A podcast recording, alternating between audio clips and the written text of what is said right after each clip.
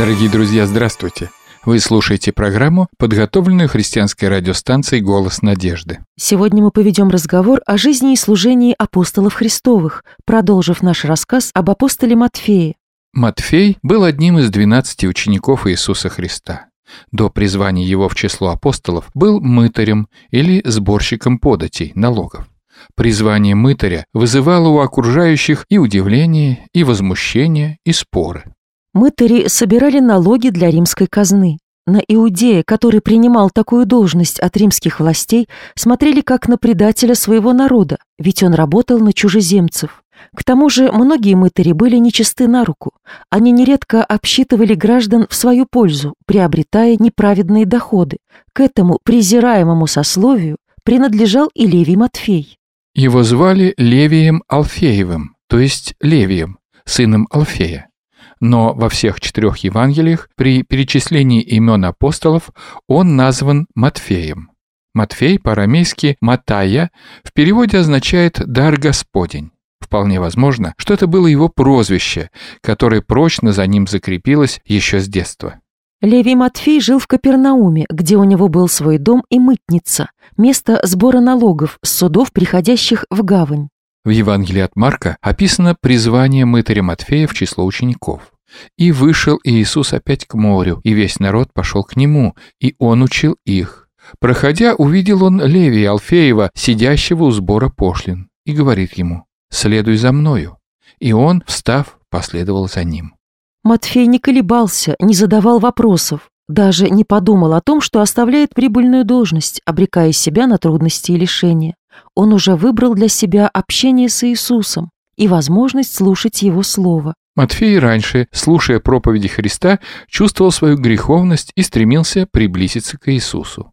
Он уже давно привык к пренебрежению со стороны раввинов и не ожидал, что столь великий учитель обратит на него внимание. Раввины, фарисеи и другие иудеи судили о таких людях по их должности. Но Иисус смотрел на сердце. Он видел, что сердце Матфея готово принять истину. Матфей был очень рад, что стал учеником Иисуса, и устроил в своем доме большой пир, на который созвал родственников и своих бывших друзей-мытарей. Пир был устроен для Иисуса, потому за столом на самых почетных местах сидели он и его ученики.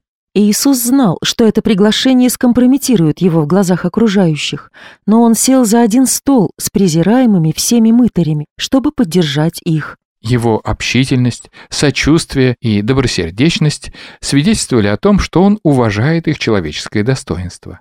И эти люди старались стать достойными его доверия. В них начало пробуждаться стремление к новой жизни.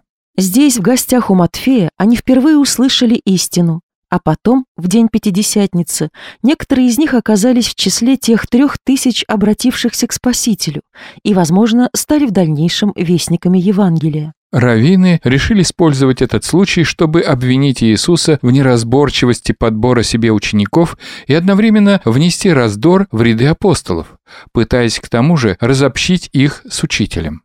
Книжники и фарисеи роптали и говорили ученикам его, «Зачем вы едите и пьете с мытарями и грешниками?» Евангелие от Луки, 5 глава, 30 стих. Иисус же не стал дожидаться, когда ученики ответят на это обвинение, и ответил сам, «Нездоровые имеют нужду во враче, но больные. Я пришел призвать не праведников, но грешников к покаянию». Евангелие от Луки, глава 5, стихи 31-32. Фарисеи, как известно, считали себя праведниками. Они не нуждались ни в покаянии, ни в Спасителе. Мытари же проявили большой интерес к учению Иисуса. Они воспряли духом, их сердца устремились к Спасителю. По-видимому, об этом пире в доме Матфея узнали мытари по всей Иудее. Возможно, благодаря этому событию в Иерихоне начальник мытарей Закхей так страстно мечтал увидеть Иисуса. Весть об этом пире заставила многих, в том числе и Закхея, задуматься о своих делах и жизни. Елена Уайт в «Желании веков» подчеркнула, что для хозяина дома, мытаря Матфея, поведение Иисуса Христа на этом пиру было постоянным примером. Презираемый всеми мытарь стал одним из самых просвещенных евангелистов. Он твердо шел по стопам учителя, исполняя свое служение. Во всем Новом Завете больше ничего не сказано об апостоле Матфее. Лишь в деяниях упомянуто, что Матфей вместе со всеми в Иерусалиме ожидал излития Святого Духа. Некоторые исследователи Библии, в их числе и ученик апостола Иоанна Папий Иеропольский, свидетельствуют о том, что апостол Матфей, сопровождая Иисуса Христа вместе со всеми его учениками, постоянно записывал его изречения. Эти записи Матфея были названы логиями или словами Господними.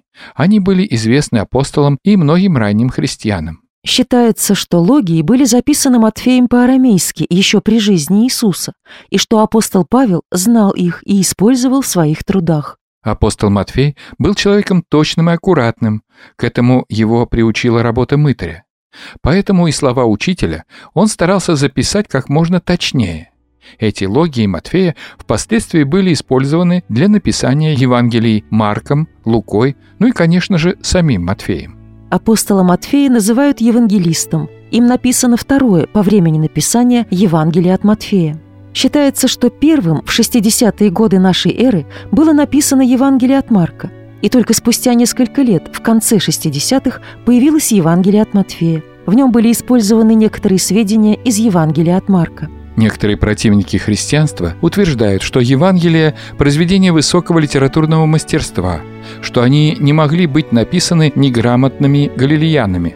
Но, во-первых, литературе известны факты, когда простые люди, как, например, Максим Горький, Михаил Шолохов или немецкий философ Яков Бёме, сапожник, написали замечательные произведения. Во-вторых, апостол Матфей был сборщиком податей. Римляне бы не поставили на эту должность человека неграмотного. Евангелие от Матфея называют еврейским Евангелием, потому что автор ориентирован на христиан-евреев, подчеркивая, что ветхозаветные пророчества исполнились именно в Иисусе, подлинном Мессии, давно ожидаемом иудеями.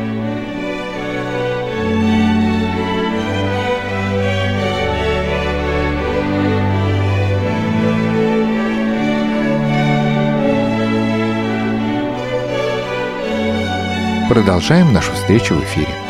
Сейчас мы приглашаем к приемникам наших самых маленьких радиослушателей. Дорогие ребята, для вас звучит программа из рубрики «Детская страничка». Сейчас с одной очень интересной историей вас познакомит Максим Каминский, которому мы передаем микрофон. Эта история взята из журнала «Чудесные странички». Для чего родился Иисус?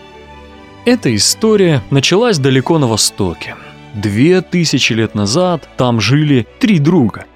У них, у всех была одна общая страсть. Они любили считать звезды. Друзья были богатыми, и почти каждый вечер слуги выносили для них в сад толстые мягкие персидские ковры, серебряные блюда со щербетом и маленький золотой чайничек. Друзья усаживались, делили небосклон на части и начинали считать. Зачем они это делали? А как же? Вдруг на небе появится новая звезда. Если никто этого не заметит, то она останется без имени. А быть безымянной звездой очень плохо. И вот однажды самый младший из трех друзей воскликнул. «На небе появилась новая звезда, друзья мои! Прямо над нами, на востоке! Я никогда не видел такой яркой звезды! Друзья, посмотрите скорее!» «Действительно», — ответил другой, — «такой яркой звезды я тоже не ожидал увидеть». «Хм, похоже, что она куда-то движется, как будто поднимается по небу вверх и собирается отправиться дальше». «Что-то мне это напоминает», — отозвался третий друг. «Кажется, я где-то читал про эту звезду, дорогие друзья. Дайте-ка вспомнить». Ага, у одного древнего пророка было записано следующее. «Восходит звезда от Иакова, восстает жезл от Израиля». Да, по-моему, именно так. Это значит, что с появлением звезды в Израиле родится великий царь. У меня есть идея давайте-ка предпримем путешествие в Израиль и поклонимся новорожденному великому царю. Друзья, конечно же, согласились с этим предложением, а звезда помогла найти им дорогу к месту, где родился младенец, которому суждено было стать великим царем. Вы, наверное, догадались, что этим младенцем был, конечно же, Иисус Христос. Трое мудрецов с Востока, трое звездочетов принесли в подарок Иисусу золото, ладан и Смирну, как знак уважения и поклонения. Но когда они нашли его, то пришли в замешательство. Оказалось, что великий царь родился в хлеву, где живет скот, овечки там, лошадки, коровы. Но ведь будущие цари рождаются во дворцах, а не в хлеву. Этот Иисус будет необычным царем, задумчиво произнес младший из трех друзей. Но я не могу понять, что же ждет его впереди, какая судьба ожидает его. «Меня интересуют те же вопросы», — ответил второй друг. «Пока вы тут любовались младенцем», — отозвался третий, «я немного побеседовал с Марией, матерью Иисуса. И вот что я выяснил. Божий ангел по имени Гавриил, тот, который выполняет самые важные Божьи поручения, приходил к Марии и предупредил ее, что она скоро родит мальчика. Гавриил даже сказал, как его надо будет назвать. Иисус. А потом он заявил, что Иисус – это Божий Сын, дорогие друзья. «Вот это да!» – хором воскликнули два первых друга. «Подождите, это еще не все». Потом ангел добавил, что Иисус спасет своих людей от грехов. Я думаю, это значит, что Он помогает всем, кто верит в Него, стать лучше. Ох, поскорее бы Он вырос. И вновь, преодолевая трудности далекого пути, трое мудрых друзей отправились домой. Всю свою жизнь они помнили младенца Иисуса. Они поверили, поверили в то, что Он – Сын Божий. И тогда Иисус стал их царем. Иисус Христос – это не простой царь. Это царь всех, кто верит Ему. Он великий царь, великий, потому что имеет силу помочь всем своим людям стать лучше. Если ты, дорогой слушатель, веришь в Иисуса, если ты христианин, то Он твой царь тоже. Попроси Его сделать твое сердце послушным, добрым и отзывчивым.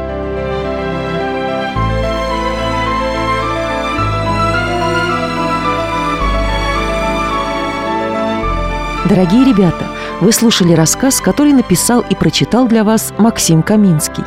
Он был напечатан в журнале «Чудесные странички». Дорогие ребята, напишите, понравился ли вам этот рассказ. Если он вам пришелся по душе, Максим с удовольствием познакомит вас и с другими своими рассказами. А теперь несколько слов для ваших родителей. Уважаемые папы и мамы, бабушки и дедушки, приглашаем ваших детей и внуков стать нашими учениками и прикоснуться к великим истинам Библии. Условия обучения подробно описаны в первом уроке. Ребята будут заниматься по мере своих возможностей. Их никто не будет торопить. По окончании обучения вместе с дипломом наши юные выпускники получат прекрасно оформленную детскую Библию. Итак, ждем ваших детей и внуков в нашей заочной библейской школе «Небесный лучик». Чтобы приступить к занятиям, достаточно прислать заявку по адресу 127 473 Москва, абонентский ящик 3, христианская радиостанция «Голос надежды». Посетите также и наш сайт в интернете. Его адрес www.голоснадежды.ру Ждем ваши письма. До свидания. Всего вам самого доброго.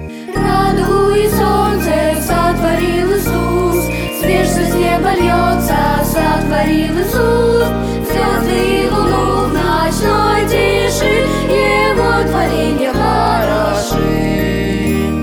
І щенка з котенком сотворили Иисус, уст, Желтого утенка сотворили Иисус, дал Дала пташкам крылья, что полетliko, а на парной